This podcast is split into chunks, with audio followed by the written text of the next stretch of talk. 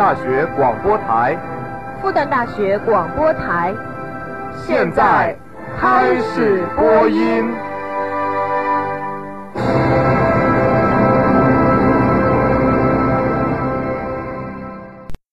大家好，今天是二零一五年十一月三日，星期二，欢迎收听体育之声。以下新闻由本台记者赵慧敏为您报道。下面请听今日扫描。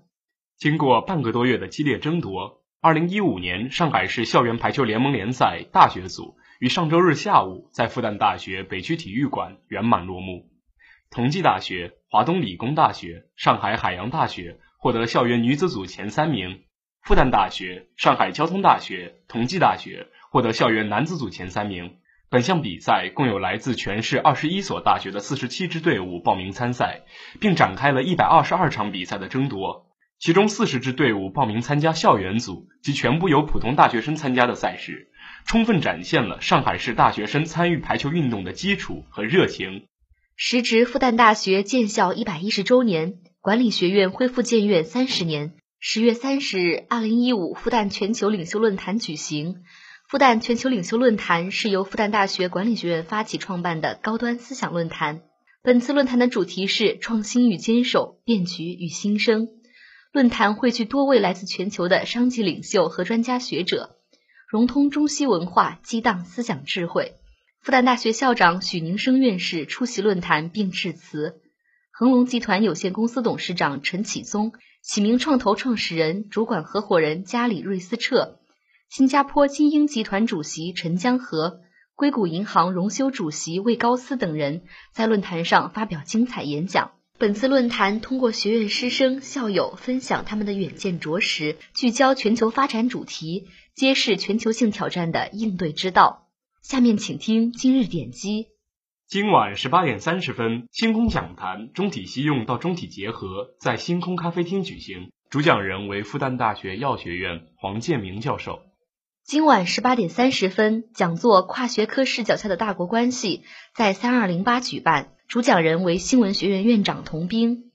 我不愿让你一个人。首次校级联谊大型活动由学生会震撼推出，花落听说想与你一起做的九十九件事。我不愿让你一个人，一生一世一双人，四大惊喜环节等你来参与。还在犹豫什么呢？快快报名吧！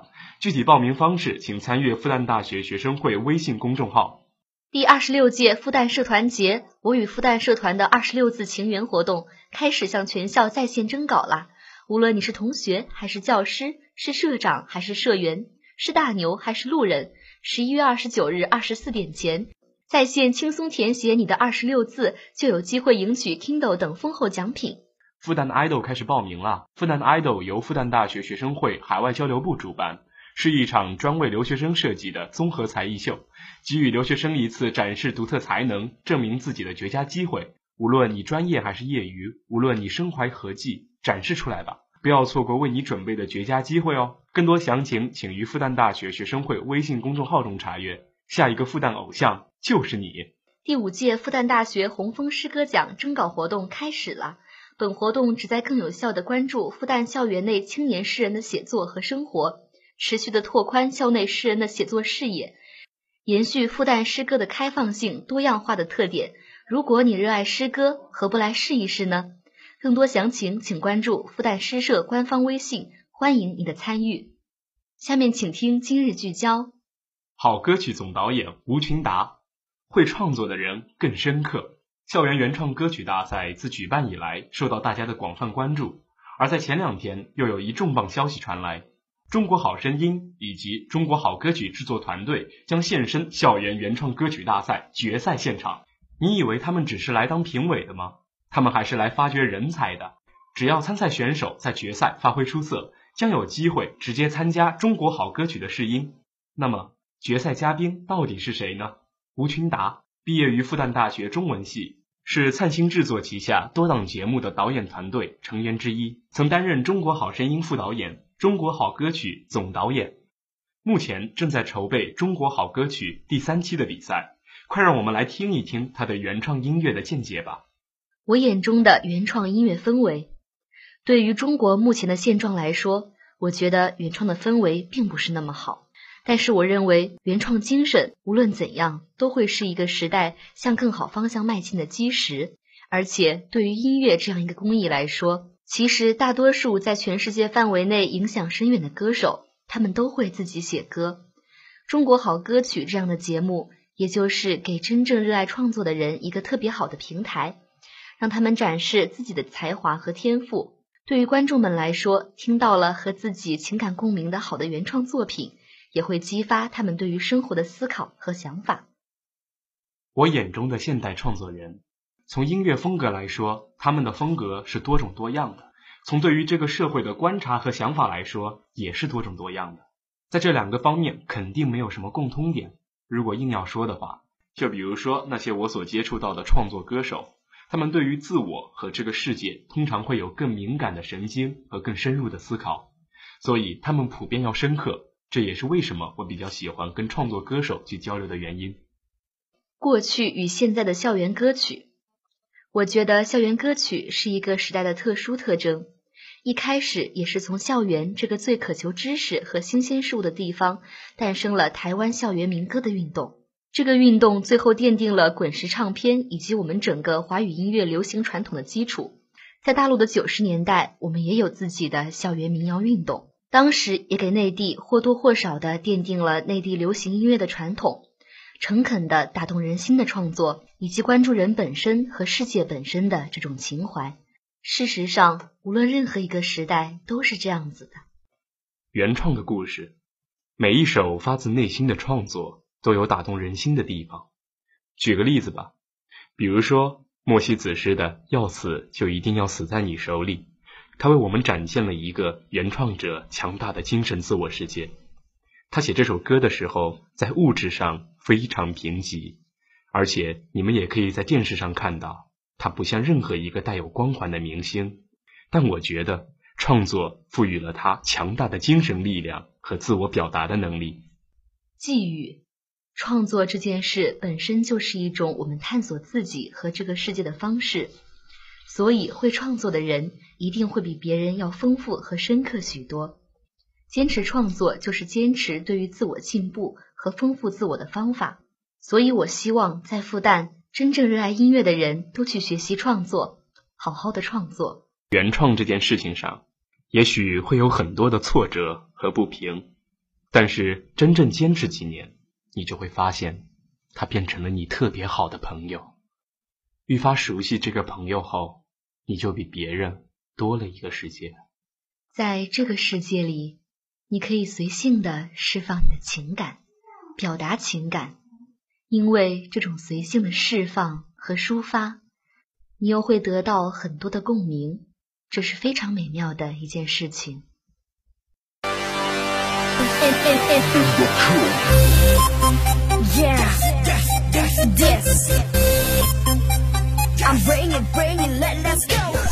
我的社团，我的生活，我的体育，我的复旦，生命在运动，体育在复旦，Let's go！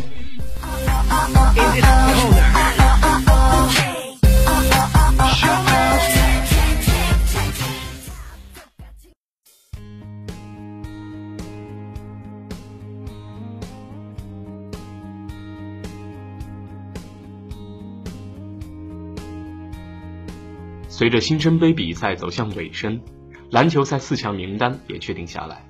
这四支队伍分别是临床医学八年制队、经济学院三班队、技术科学实验班四班队、自然科学实验班二班队。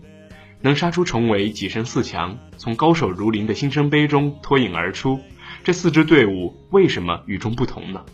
今天我们邀请到了零八队的队长崔浩树，经院三班队的队长金哲。与技科四班队的主力李凌阳、自科二班队的主力吴雄进四位同学共同接受我们的访谈，听他们讲述他们和新生杯共度的时光。各位同学，大家好，难得今天篮球四强齐聚一堂。嗯，那么接下来四位就先介绍一下自己吧，从最右边开始。啊，大家好，我是来自一四级临床医学八年制的崔奥树啊，很高兴认识大家。啊，我是来自幼级经济三班的金哲。嗯，大家好，我是来自资科二班的吴贤进。嗯，大家好，我是来自机科四班的李林瑶。在新生杯中，你们四支队伍都表现得非常的优秀，请四位各自评价一下自己队伍在比赛中的表现吧。从最右边开始。好，那我先说两句，就是我觉得我们队伍的表现还是中规中矩吧。呃，我们的训练大家出勤率非常高，呃，在比赛中能找到问题，而且大家私下里交流比较多，呃，每次都能有新的进步，我觉得这点非常好，就是一在是一支不断进步的队伍，呃，我对我们队伍的表现非常满意。嗯，我觉得我们班的队伍就。就表现已经超出我的想象了，因为我们一开始没有想到自己会走到这一步，所以也算是一只黑马，也是在比赛中不断进步、不断磨练自己。呃，我很开心能待在这样一支球队里面，因为嗯，有这样一群共同拼搏的兄弟是一种很好的体验。然后呃，不管结局怎么样，我觉得我们都是最棒的。嗯，我觉得基克斯班是一支非常团结的球队。我们每场比赛都有不同的人发挥出，呃，改变比赛的水平，这也是我们能一场接着一场走到现在的原因。所以说，呃，我还是觉得我们是一支团结的球队，这也是我们能走到这一步的原因。嗯，看来大家都对就是自己队伍在比赛中的表现评价很高。嗯，那么你们呃，虽然在赛场上面是对手，但是在赛场下面就也可以成为朋友。作为曾经的对手，你们嗯。请你们评价一下对方的表现吧。好的，我我只跟经济三班的同学打过，我对他们的印象还是非常深刻的。呃，首先，他们每次比赛来的应该就是六个人到七个人，然后，但是我们这个因为是零八河队，每次能来十几个人，然后我就觉得他们这么少的人还能还能呃走到这一步，我觉得非常非常的不容易。而且在比赛中，我也就觉得他们有两个主力非常的厉害，让我隐约，而且还是蓝色队服，让我隐隐约约想起了雷霆双少啊。嗯，但是就是很可惜的是，他们班打篮球的人不多，呃，我们从体力上是占据一定优势的，但是我还是非常欣赏这支球队。啊，我就是经理三班的代表。对，然后我们面临的毕竟是一支学长级的队伍，他们的那个经验以及团队合作都远远超出我们的。就是他们从赛前训练开始，一直到比赛的过程中，都有自己的战术和自己的流程。我觉得这个是非常值得我们学习的。然后他们本身也是一支非常强悍的队伍，因为每个人都有得分能力，但是又每个人各司其职，所以我觉得。就是非常钦佩他们。那你就是你们两个队伍在比赛中有没有留下什么印象很深刻的经历？可以说一下。大概就是学长在最后比赛完了以后还来找我们握手，然后还主动要跟我们合照。所以其实友谊也是很重要的。对。嗯，那么接下来，嗯，你们两个可以说一下吗？就是评价一下，就是对方队伍在比比赛中的表现。就在比赛前，我们都觉得季哥四班是一支很神秘的队伍，因为感觉很少见过他们打球。然后，但是比赛开始的时候，又发现他们的嗯战术针对性非常强，就把我们的进攻强点强点都掐死了，而且他们的防守强度是非常高的。然后，嗯，我觉得单就这场比赛而言，他们是就是一支非常有竞争力的队伍。然后嗯，也希望他们能走到这哦，已经走到最后。然后希望我们在场下还能有更多的交流。嗯，我作为几个四班球员，很荣幸得到了对手的欣赏，而且我也觉得我们靠着很顽强的拼搏，战胜了非常难以战胜的对手。这也是我们觉得我们做的很好的地方。所以这样更能体现出对手的强大。我觉得对方在比赛过程中两个得分强点的呃得分能力很很强，给我们造成了很大的压力。所以我们也相对有针对性的布置了一些战术，效果相对也好一些。所以我觉得呃我们的比赛不光是体现在一场上的输赢，而是说可以靠呃以后继续切磋、互相较量来呃互相都能更上一层楼吧。希望你们在就是比赛之外的时间，可以在球场上更多的切磋一下。嗯，然后你们就是有没有碰到过比赛很焦灼的情况？就是说在最后那么嗯几分钟的时候，比分还是差距很小。呃，从头到尾的这些所有比赛中吗？是在你们四个跟对方比赛的时候有会出这种情况吗？应该说是有这种情况吧。我们虽然始终领先于竞技三班，但是今就领先个两三分的样子。嗯，所以说就是我们你来我往，咬得非常紧。其实这时候对于领先的队伍来说，心理压力可能会更大一些。嗯，但是到最后我们没有泄气啊，我觉得我们的队员还是很出色的。嗯，那竞技三班的队长，你能说一下当时你们是什么感受？我觉得学长太谦虚了，我们落后了不止两三分，就是我们一开始就落后的比较多，所以我们就比较不太在乎输赢，就只是想着能防好，然后是拿着球得分就好了。确实心理压力也小一点。我们跟呃基哥四班的比赛一直是很焦灼的。就刚开始的时候，我们因为呃一些战术没打好，然后落后十分，然后后面嗯通过防守啊，然后反击啊一些，然后追到剩半场差五分，然后下半场就一直是这样三分左右的差距。就我们两个人那时候也是呃因为体力消耗过大，然后进攻效率也不高，所以嗯比赛也一直打得很焦灼。然后我觉得。那个时候，对于双方的队员来说，都是一种考验吧。不过最后面是基格四班笑到了最后，所以真的是一支竞争力很强的队伍。我们和二班的比赛打到中半段的时候，他们有过一波小高潮，把比分追到很紧。所以，呃，如果被反超的话，我觉得是一种对我们士气很大的打击，有可能就导致了比赛结局的改变。所以，我觉得在那一段就是。比分比较焦灼的时候，我们呃顽强的抵挡住了对方的进攻。就像我们平时看篮球比赛的时候，看球星们在关键时刻的表现很赞叹。而当我们也在处在一个自己比赛中的关键时刻的时候，我们每个队员团结协作，把比赛的胜利保持到了最后。我觉得这也是很重要的。当然，对手们很值得我们尊敬，因为他们就像猎手追猎物一样在后面追着我们，所以啊，这也是让我们彼此都很有收获的一场比赛。那么，今天我们现场来了两位队长和两位主力队员。那么，我想先问两位队长一个问题：作为队长，你们平时是怎么跟队员相处的？还有就是，你们认为带领好一个队伍的关键是什么？首先让大二的学长吧来参加新生杯，我觉得我们最大的一个优势就是和球员的交流和对球员的了解要比新生来的更密切一点。嗯，首先我觉得我跟我们的队员打过一年的球，我对他们的每个人的特点都有一定的了解。我觉得一个队伍取胜的关键就是让每一个人都找到自己的位置。大家能形成一个团队，然后从团队中又打出了自我，所以我觉得也是一个队长应该做的，让每一个人去找到自己的位置。嗯，我觉得就是队长去职责就应该在于在私底下和队员们都是朋友，然后就应该多了解、多和他们接触、多了解他们，然后是也便于在赛场上安排他们各自的位置。而且队长有一点很重要的就是。在，就是不论在什么时候，都要能起到镇定，能掌握住全局的作用。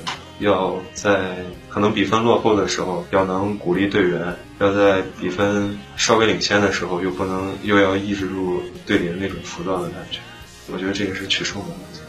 所以说，做队长也是一个比较不容易的事情。然后我想问两位主力队员，主力的主要任务是什么？呃，我觉得主力的任务就是在比赛的关键时刻，能在场上嗯控制住节奏，然后打出呃我们比赛应有的节奏。所以呃主力会有更大的压力，但是我觉得主力就是嗯要背负着更大的压力，然后要带领球队走向胜利。林阳同学，嗯，我觉得我们班每个人都是主力球员。而且我们班的队长只有他不是主力球员，所以我们班的打法也相对来讲和别的班不太一样。我们打的更像一个平均型的球队，所以说主力每个人都是主力，所以每个人都要为球队贡献一份力量。然后我们的队长就负责在旁边看着，并没有其他队的队长表现的那样出色。但是我们的队长也非常的操劳我们的琐事，比如说水就是他买的。好贴心啊！那你们就是在比赛中会有球员在场上指挥吗？就是会用言语来指挥大家吗？啊，我觉得我们在场上的进攻并不是由主力或者不是主力来发起的，而是我们有我们的控球后卫来组织进攻。当然，我们还有一些比赛要打，所以我们不要告诉你们控球后卫是谁，这样你们就知道了。但是我想说的就是，我们的进攻是也有一些相对应的练习，所以说并不是一定要从主力队员发起，然后在主力队员这终结，而是大家一起打一个团队篮球，在最好的机会来尽量的得分。作为篮球队的队长和主力，你们对于复旦如何发展篮球这项运动有什么建议吗？首先，我觉得上级领导应该重视这项运动。临床医学发言制这个专业，它并没有开篮球课。体育课篮球课，然后就导致我们有些想选课的同学得等三轮选课再选，这样的话有时候就根本抢不到课。所以说，我觉得多开一些篮球的课程，可能更有利于篮球的发展。嗯，啊，我觉得有关部门可以重视一下体育设施的问题，就比如说本部的篮球场。就是水泥地嘛，然后学生在里面打球就很有可能受伤，然后自己也在里面就是鞋一滑就容易出意外。呃，我觉得呃学校的有关部门可不可以控制一下呃呃学校篮球场的外来人员的问题？因为我觉得有时候像我们学生自己去打球都会发现呃找不到场这种呃问题，所以希望学校可以注意一下。嗯，我还觉得发展篮球的时候，可以考虑把新生杯或者院系杯这样的比赛列入到刷段的可以抵段的一个行列中。要不否则的话，每天打很多比赛还要去刷段，会让学生的身心健康受到影响。各位同学都提出了一些实用的问题，也希望学校的有关部门能一一解决这些问题，促进复旦篮球运动的发展。那么在这里呢，我们想特别问一下进入新生杯决赛的基科四班的李林阳同学和零八的崔浩树同学一个问题：你们对决赛的期待是什么样子的？对决赛的期待，那肯定是要赢得胜利了。但是其实说实话，能打到这一步已经非常的不容易了。我觉得我们要去做的。是打好每次进攻，其实也没必要去追求那个结果了，就是去享受比赛。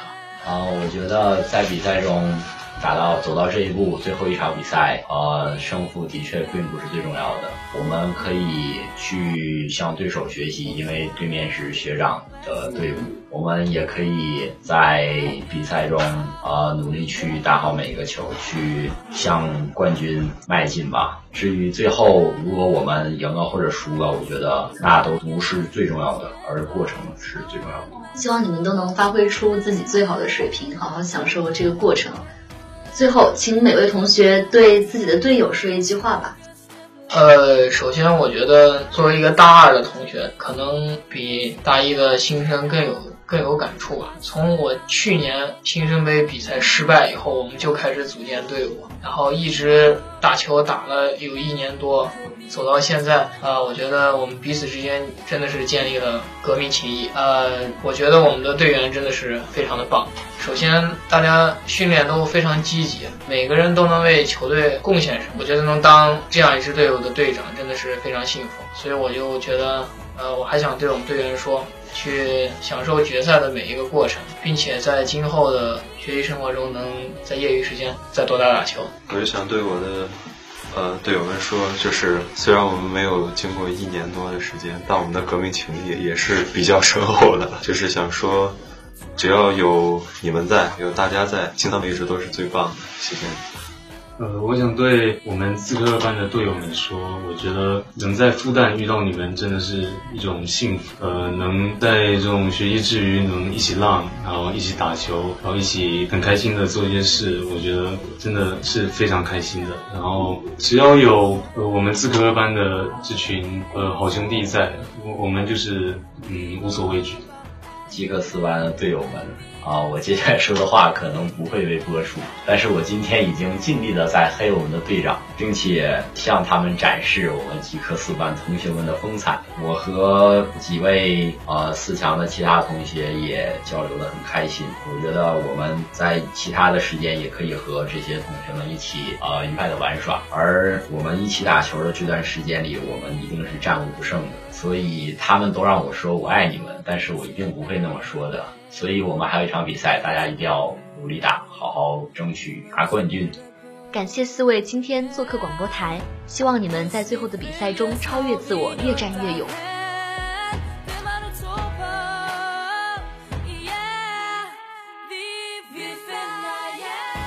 本期节目由李一敏为您编辑，杨自强、傅月为您播音。